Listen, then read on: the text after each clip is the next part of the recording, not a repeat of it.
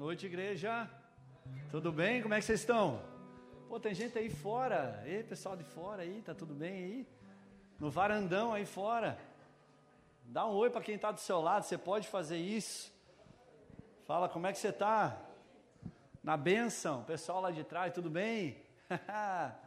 Tamo junto. Abra sua Bíblia comigo em Mateus capítulo 7. Vamos Ô Luiz, podia hoje continuar, eu nem pregava, tu só fazia louvor e nós ia embora. O que, que vocês acham? Tá tão bom, né, gente? Então, aleluia. Você está feliz? Então, já que você está feliz, você vai fazer um favor para mim. Você vai orar por mim agora. Você vai estender a sua mão para cá. Se você não achou ainda Mateus 7, daqui a pouco você já acha. Estenda a mão para cá, ore por mim. Em nome de Jesus. Hoje nós estamos finalizando o Sermão do Monte. Amém?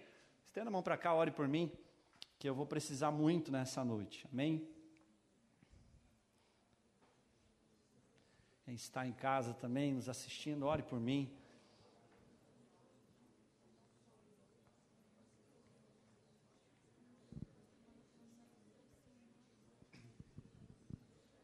Sim, Pai. Obrigado pela vida dos meus irmãos que estão aqui, Senhor que eu possa servi-los da melhor forma possível, Pai. Me ajuda, que possamos ouvir a Tua voz aqui, Pai, em nome de Jesus.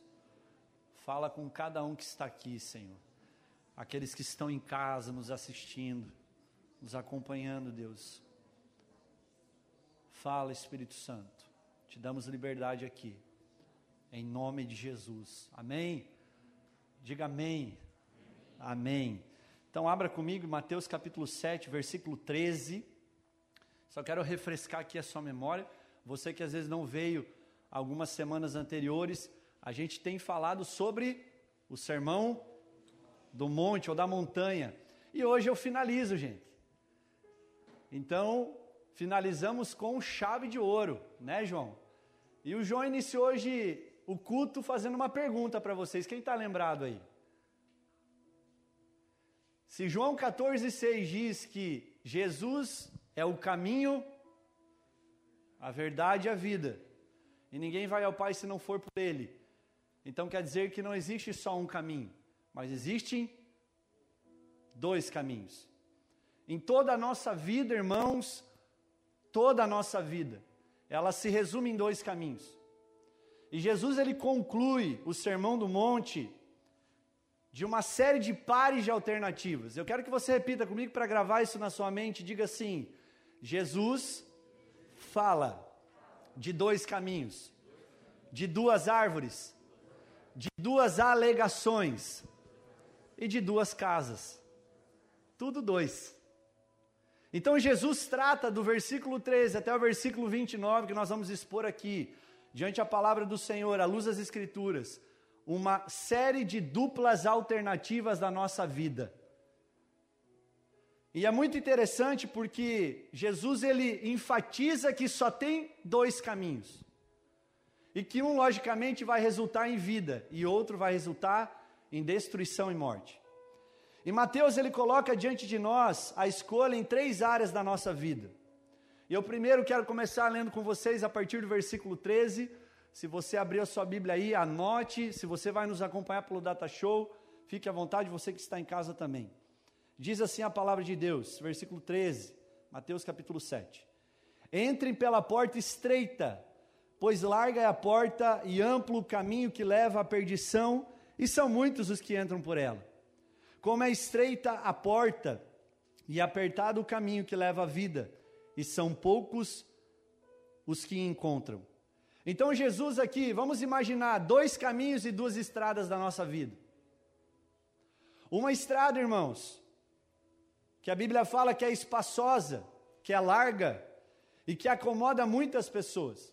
E as pessoas ficam felizes nesse, nesse caminho, nessa estrada, porque agora eles se deparam, se deparam com a amplitude, com a largura desse caminho, que é grande. Um caminho confortável, um caminho que, apesar de ser tão bom de percorrer, acaba em destruição.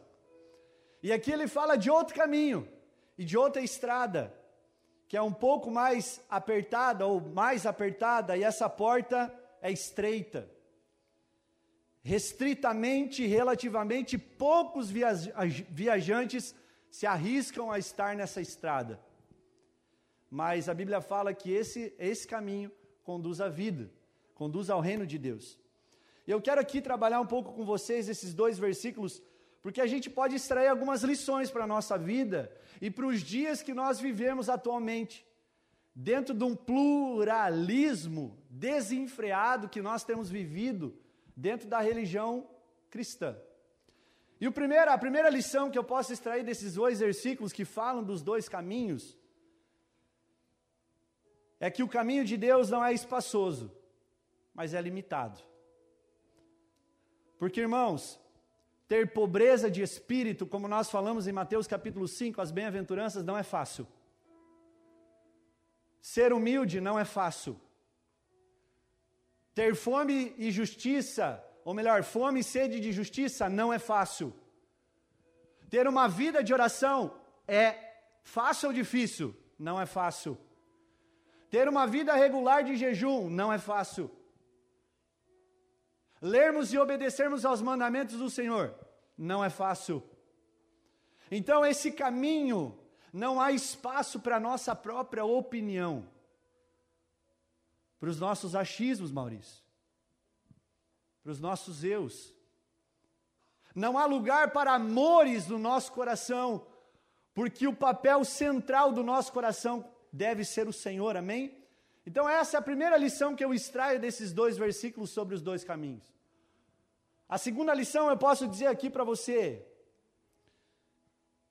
que podemos deduzir que não se pode descobrir o caminho de Deus recorrendo a uma vida de opinião das outras pessoas.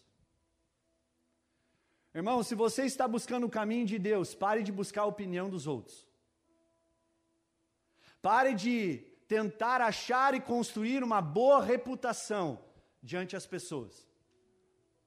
Afinal de contas, você não nasceu para agradar todo mundo. Você nasceu para agradar ao Senhor, aleluia. E quando nós agradamos ao Senhor, consequentemente as pessoas que também querem agradar ao Senhor, nós vamos agradar. E é por isso que muitas vezes a opinião de pessoas a respeito da sua vida não é boa, não te faz bem, não é saudável.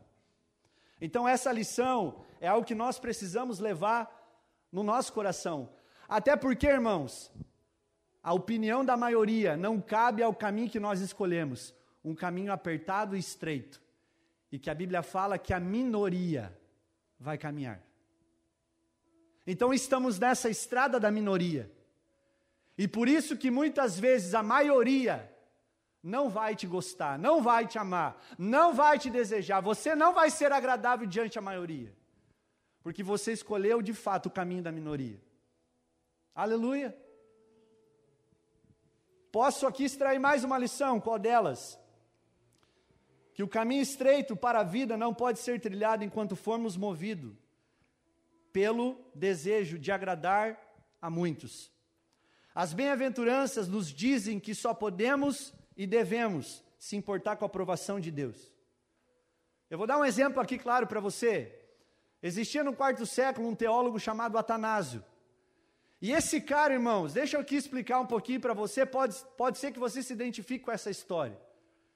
Esse homem defendeu à risca a divindade de Jesus nos seus dias. Jesus é 100% homem, igreja? Sim ou não? Sim, a humanidade de Cristo exala diante ao seu estilo de vida.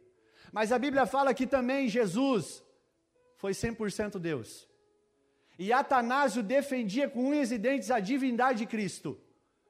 Ou seja, Jesus não é um espírito iluminis, iluminado como os espíritas defendem. Jesus não é um ser reencarnado. Jesus é o Deus encarnado que habitou conosco, em carne e osso, e que experimentou os sofrimentos como nós sofremos e experimentamos todos os dias.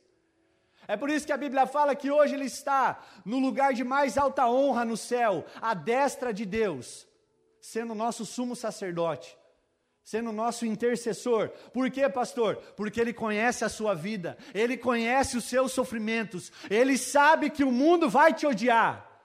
Mas tenha bom ânimo, porque nós vamos vencer o mundo em nome de Jesus. Aleluia. E eu não quero aqui falar com essa palavra para te motivar, irmão, mas para você cair na real, que você está no lugar da minoria. O que mais que a gente pode extrair dessa história de Atanásio? E aí, sabe o que acontece nessa história? O povo meteu o pau nele, falando que Jesus não era 100% Deus. Alguns colegas, amigos dele de estudo, falavam: Atanásio, nega isso de uma vez, todo mundo está contra você. E aí, irmãos, a resposta dele é uma resposta que nós precisamos usar todos os dias da nossa vida. Ele falou assim: Olha, então vai ser o Atanásio contra o mundo inteiro, porque eu não vou negar a divindade de Cristo porque Ele é 100% Deus, Ele é o próprio Criador, porque a Bíblia fala que sem Ele nada existe, tudo é por Ele, tudo é para Ele, são todas as coisas, tudo é porque Ele existe, aleluia. Então aqui podemos extrair mais essa lição, podemos extrair também que os dois caminhos, tanto da vida quanto da morte, não são fins em si mesmos, e existe um significado por trás. Um leva à destruição e o outro à vida. Irmãos, e nos dois casos a questão é a mesma. Não é o caminho, mas é o destino que conduzirá você para esse lugar. E quinta coisa, aqui como extraindo dessa lição, desses dois versículos: não há outro caminho para a vida. Não adianta você pensar que boas ações vão te salvar que amar a natureza vai te salvar. O que irá te salvar e te colocar no lugar de autoridade, e um lugar onde você será de fato um verdadeiro discípulo, é sendo submisso às normas do reino. Falamos das normas do reino no capítulo 5, no capítulo 6 de Mateus, no Sermão do Monte. Porque nós devemos confiar na liderança e no senhorio do Senhor.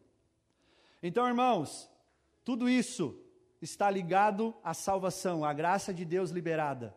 Amém? Ao contrário disso, iremos para a destruição. Vamos passar adiante. Versículo número 17, perdão, 15. Agora falando das duas árvores. Diz assim: Cuidado com os falsos profetas.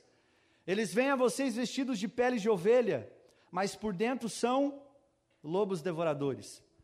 Vocês os reconhecerão por seus frutos. Pode alguém colher uvas de um espinheiro ou figas, figos de ervas daninhas?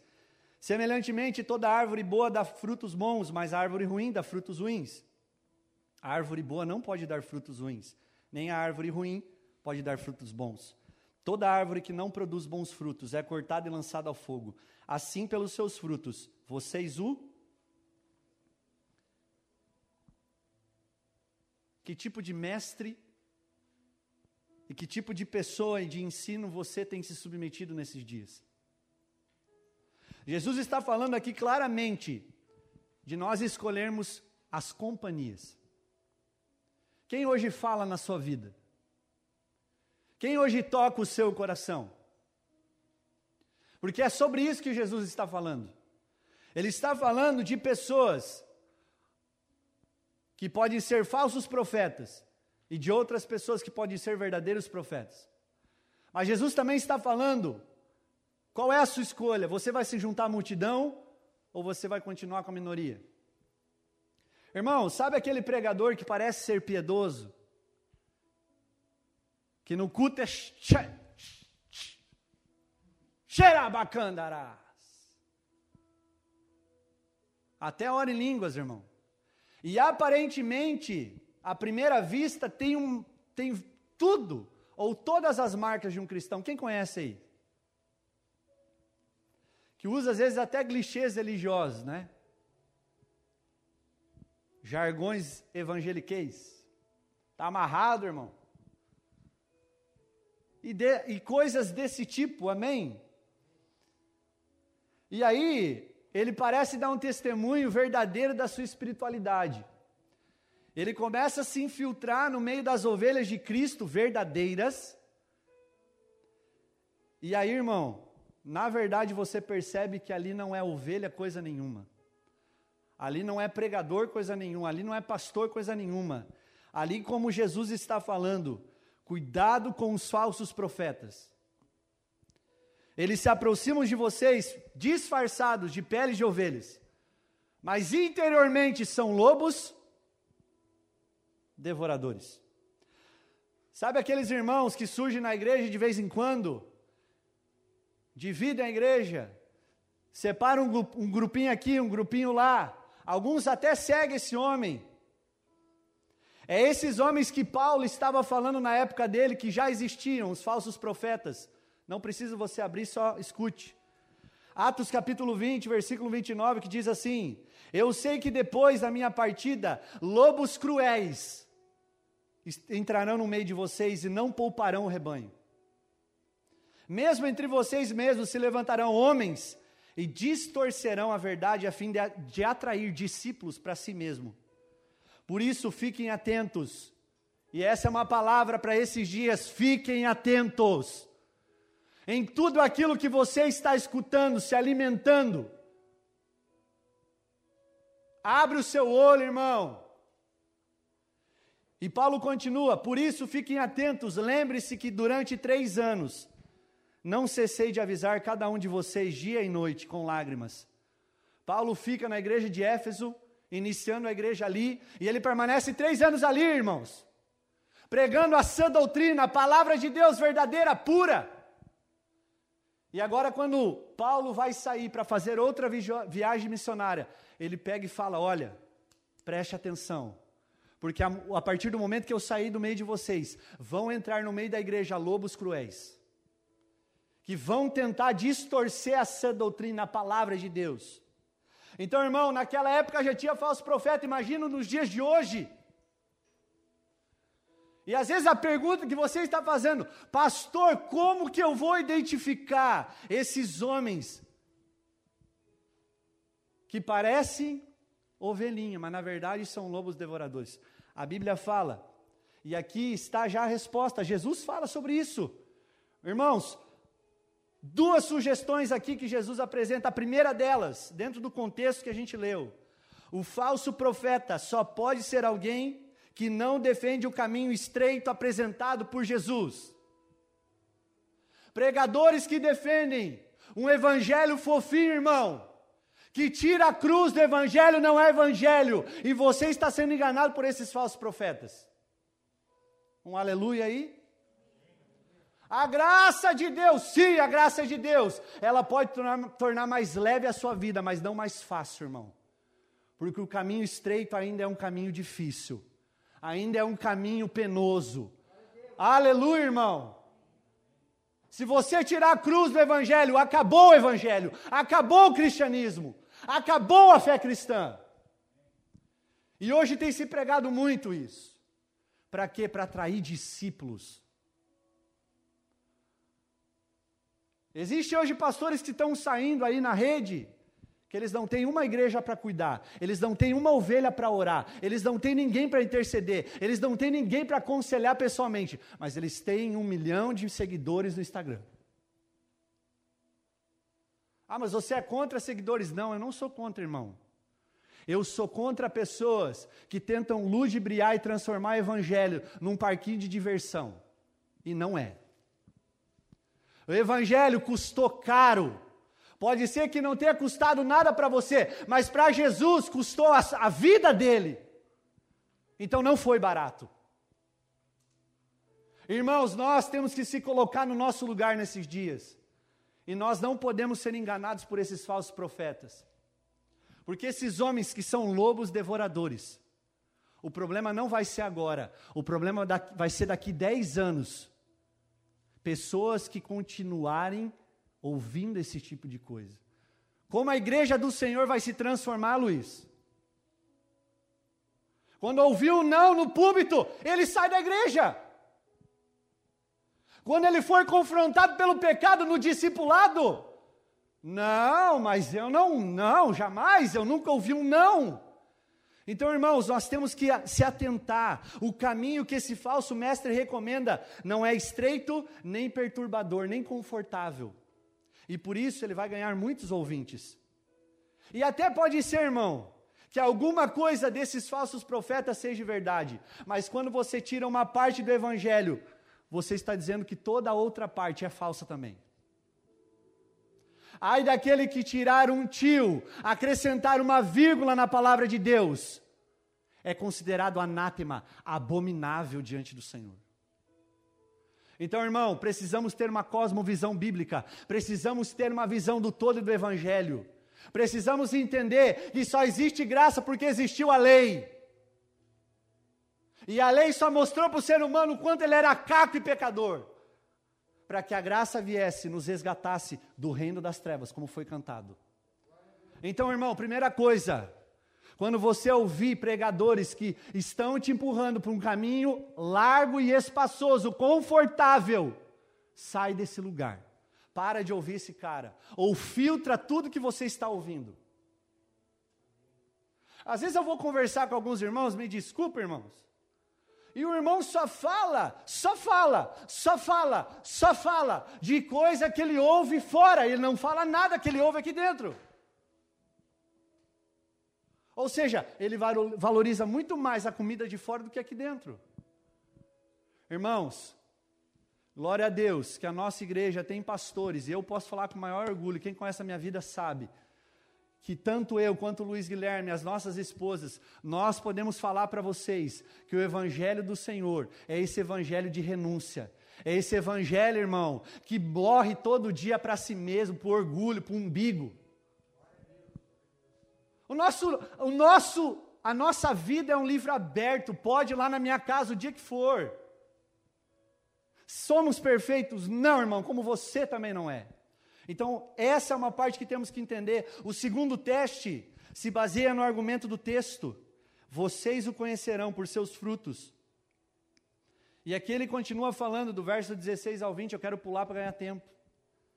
Na época de Jesus, todos sabiam que o espinheiro tinha pequenas bagas pretas, como se fossem frutinhos pretos, que podiam ser confundidos facilmente com uvas. Sabe quando eles descobriam que aquilo não era uva? Quando eles iam amassar aquilo para tornar vinho. Em outras palavras, o que, que nós podemos aprender aqui com Jesus? Que os falsos profetas podem até parecer verdadeiros profetas, mas quando são apertados, fogem. Fogem porque a vida deles, o estilo de vida deles não condiz com o Evangelho. Não condiz com o caminho estreito e apertado. Então, irmãos, pode ter uma certeza: pode durar um tempo, dois tempos, três tempos, mas uma hora você vai descobrir quem é quem. E eu oro para que os falsos profetas dessa geração caiam. Para que seja gerada uma igreja santa, uma igreja adornada, uma igreja sem mácula, uma igreja que está preparada para o retorno do seu noivo, Jesus. Então, irmãos, precisamos identificar a forma desses falsos profetas. Jesus aqui em nenhum momento está incentivando você em você ser um crítico. Nós falamos sábado passado do julgar. Então não seja condenador, não seja julgador, mas irmãos, precisamos nesses dias identificar quem é quem, quem é falso, quem é verdadeiro. Aleluia! Por que, pastor? Por que, que nós temos que identificar e denunciar? Porque, irmãos, isso vai ser tão mal para nós quanto para a igreja do Senhor. E Paulo não hesitava em apontar para falsos profetas e falar: você é falso, cara. A sua vida não condiz com o Evangelho. Você prega algo aqui, mas vive totalmente ao contrário aí fora. Você não é um verdadeiro discípulo. Então Jesus está falando aqui que nós precisamos entender isso. E assim, irmãos, eu vou falar uma coisa aqui do meu coração.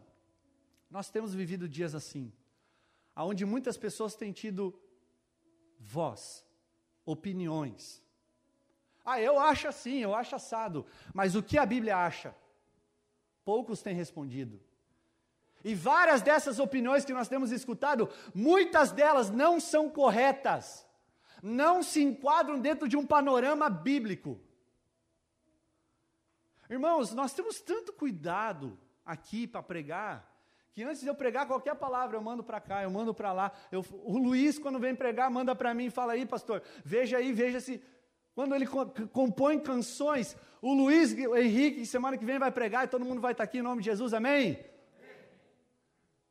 Nós estávamos debatendo. Por quê, pastor? Porque nós temos preocupação no que nós temos pregado. Eu falando com o João essa semana, irmãos, é muito fácil chegar aqui e pregar qualquer coisa para vocês.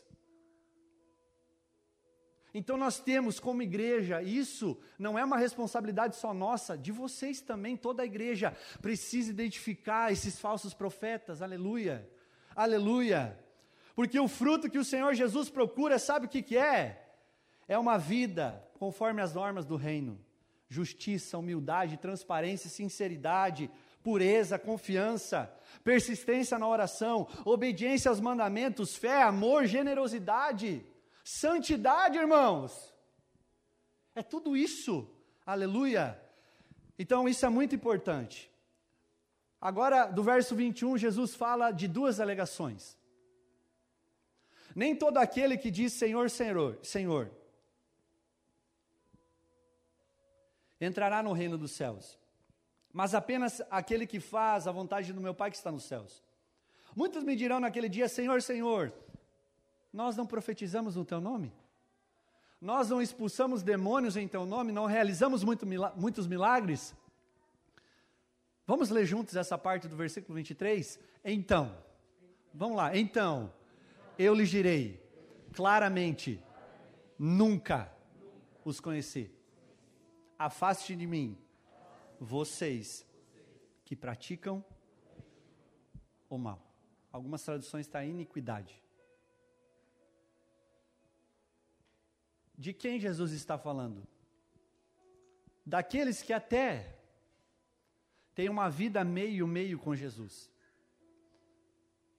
E escute bem o que eu vou falar. Aqui está o grupo de pessoas que até tiveram experiências sobrenaturais com Jesus. Quem já teve? Essa palavra para você. Essa palavra para mim, irmãos. Quem aqui já expulsou um demônio na vida? De ficar em cal... A pessoa fica nem uma cobra assim. Já expulsou? Muitos aqui já expulsaram. É bom ou não? Irmão, usar a autoridade do nome de Jesus é maravilhoso. Quantos aqui já foram usados como canal para curar pessoas? Aleluia! É bom ou não é bom? O Bruno esses dias até me mandou um vídeo, até eu, eu chorei, eu, eu dele. É muito bom, irmãos. Mas sabe qual que é o problema dessas pessoas? A autoilusão e o engano. Sabe por quê? Porque essas pessoas não têm relacionamento com Jesus. Quando Jesus está falando dessas pessoas que profetizaram, que expulsaram demônios, que curaram, ele fala assim: Olha, eu lhes direi claramente, nunca os conheci. Essa palavra conhecer no original grego, sabe o que significa? No grego significa ginosco, que significa relação diplomática sexual entre um homem e mulher. Não entendi nada. Jesus está falando que essas pessoas que poderiam ter profetizado no nome dele, expulsado o demônio, curado enfermos, não tinha vida nem raiz com Jesus. Não tinha relacionamento e profundidade com Jesus. Irmãos, e a pior coisa do mundo, escuta bem, é a pior coisa do mundo, e esse é o pior tipo de crente que tem dentro da igreja. Aquele cara que ele acha que ele está, mas ele não está. Está o quê? Está salvo. Por quê? Porque ele vive uma ilusão. Ele só tem, ou ele só teve experiências, mas ele não tem uma vida compatível e contínua de conhecimento e prosseguir o conhecimento sobre quem Jesus é. Então, um dos componentes mais trágicos dessas pessoas é que elas são, sim, pessoas de igreja. E qual é o problema? São pessoas iludidas, enganadas. Atos capítulo 19 fala da, dos sete filhos de Cefa, isso, que são desmascarados como charlatões, porque queria usar um nome falso, E a Bíblia fala que eles são espancados por um demônio. Irmão, o que, que eu estou falando aqui? Seja agora, seja no dia do juízo, os falsos discípulos vão ser desmascarados. Então não adianta, meu irmão. Tem que ir para o joelho, tem que. Tem que renunciar a tempo, tem. Precisa ter tempo de vida de oração, precisa. Porque por fim Jesus fala: afaste de mim, porque eu nunca vos conheci. Irmãos, você já parou para pensar que muitas pessoas que vêm na igreja, que cantam o nome do Senhor, que falam que Ele é Senhor, no dia do grande dia do julgamento, Jesus vai falar: Eu nunca conheci você. Vocês já pararam para pensar nisso? Por quê? Porque você não conhece Jesus e não tem raiz com Ele. E aí você é que nem aqueles solos da parábola do semeador. A semente pipoca, a semente entra. Um solo está na área rochosa, não, não dá. O outro está nos espinhos e sufoca. O outro é muito superficial, a luz vem e mata. Só vai ficar aquele que tem raiz. Só vai ficar aquele que tem profundidade, amém? Então, irmãos, sabe qual é a principal característica de um discípulo verdadeiro? Que esse texto está falando? Repita comigo assim: é ter obediência. Obediência ao Senhor. Fazer a vontade do Pai, de acordo com a oração que nós falamos há algumas semanas atrás. Seja feita a tua vontade, assim na terra, como é no céu. Irmãos, a vontade de Deus, ela não é algo só falado, admirado, louvado é algo praticado, você precisa praticar o teu cristianismo. O que Jesus está falando aqui, da boa vontade do Pai, ela não é analisada só com uma boa teologia, como eu estou fazendo hoje, trazendo uma boa palavra para vocês, espero que esteja sendo boa. Se tudo que eu estou falando aqui não tiver prática, de nada adianta. De nada vale, irmão. Então precisamos praticar. Por isso, você pode ter muitas experiências sobrenaturais. Você pode estar falando em línguas. Você pode estar curando enfermos. Você pode estar expulsando demônio. Mas se você não for obediente à palavra do Senhor, aos mandamentos, aquilo que Ele te pede, você está fora. Então, irmãos, eu quero aqui dar um recado da parte do Senhor para você. Abra o teu olho contra qualquer ilusão na sua vida. Pergunte hoje para o Espírito Santo, e nós vamos orar por isso. Se de fato você não está sendo enganado por você mesmo, pela sua própria vida, amém? Então, é verdade, pastor, que somos salvos pela graça, sim ou não? Tá, mas e a obediência? A obediência é uma resposta da graça de Deus na minha vida.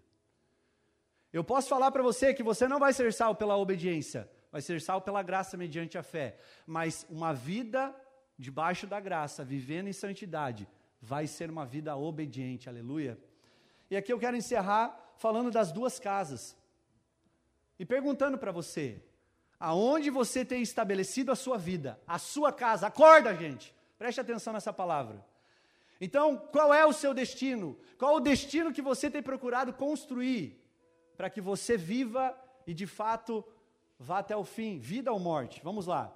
Versículo 24 diz assim: Portanto, quem ouve essas minhas palavras e as pratica é como um homem prudente, que construiu a sua casa sobre a rocha.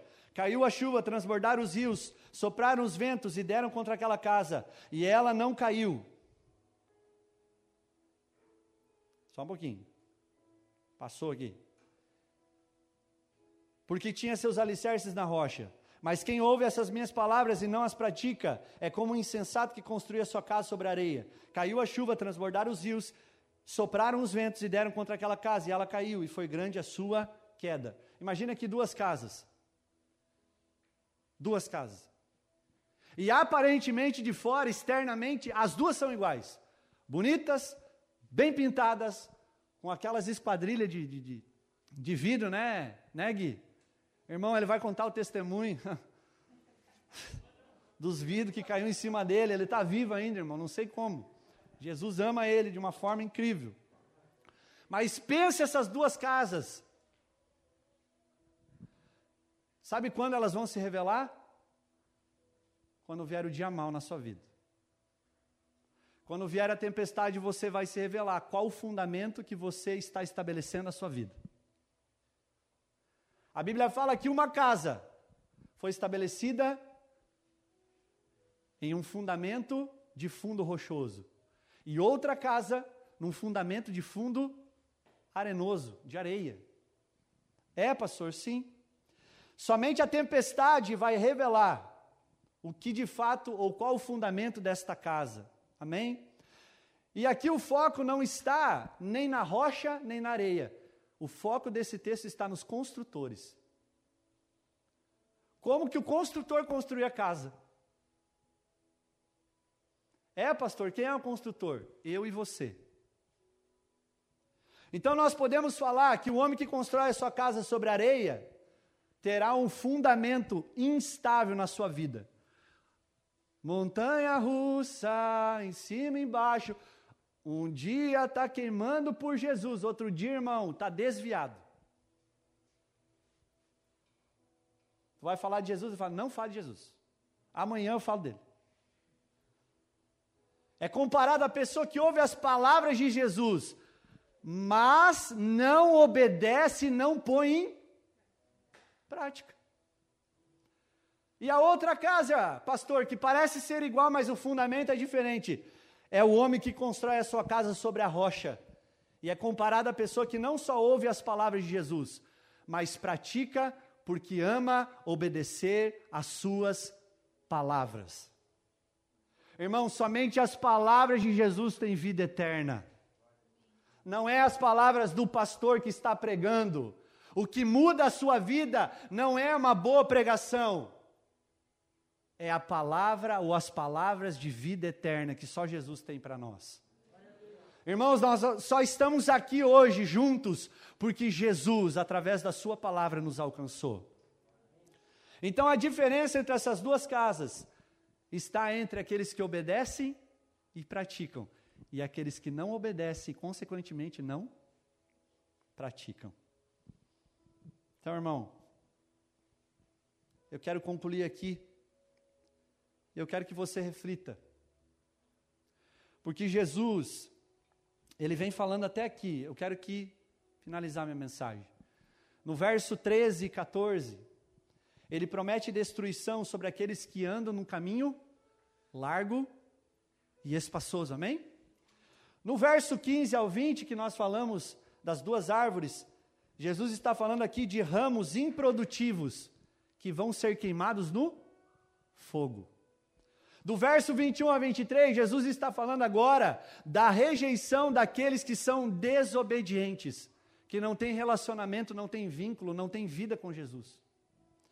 E para encerrar, do versículo 24 ao 27 que nós acabamos de ler, Jesus está falando do homem que ouve as palavras de Jesus e não obedece e nem coloca em prática. E é comparado a uma casa que ficará em ruína, destruída, voltará a ser pó por causa da destruição. Então a pergunta que não quer calar, irmão, será que Jesus está falando tudo isso no desfecho e na conclusão do Sermão do Monte que nós estamos falando hoje. Porque ele quer te assustar? Será que ele quer trazer medo no seu coração? Responda você mesmo. Será que Jesus está falando de tudo isso porque ele quer causar susto em você? Irmãos, eu acredito que não. Eu acredito que Jesus, aqui, com o seu maior amor, está trazendo para nós assuntos para que nós venhamos ter responsabilidade, seriedade e comprometimento com o seu reino, com a sua liderança, com o seu senhorio, aleluia. Então, irmãos, o sermão termina com a ameaça do que? De julgamento. Para gerar, sabe o que em nós? Medo? Não. Para gerar temor santo e arrependimento em nossos corações para gerar em nós um coração contrito, quebrantado, um coração humilde que reconhece aonde está a falha, aonde está o problema. Então, irmãos, o Sermão do Monte não finaliza para desesperar você que está aqui hoje, muito pelo contrário, é para trazer uma esperança viva. Do que? De tudo que você está sofrendo na vida, às vezes por ser taxado por muitas pessoas de fanático, de evangélico, de careta, de quadrado. A Bíblia fala que no final das contas, as contas serão acertadas. E nós obteremos vitória sobre isso. Sim, irmãos. Então eu quero aqui encerrar a minha palavra e encerrar também o Sermão do Monte nesse tempo. E quero te encorajar a você fazer a escolha certa. Qual é a escolha certa? Que nós possamos caminhar num caminho estreito, apertado, de minoria, que não é tão popular, que muitas vezes você não vai ser aplaudido, você não vai ser reconhecido por aquilo que você está fazendo. Eu te encorajo a você fazer a escolha certa nesse tempo, escolhendo profetas verdadeiros que aprovam esse caminho estreito, esse caminho apertado, que vai ser desconfortável, não vai ser fácil. Sim, e demonstrando assim a sua verdadeira espiritualidade. E para mim encerrar, obedecendo e praticando as palavras do Senhor, as palavras de vida eterna. Amém?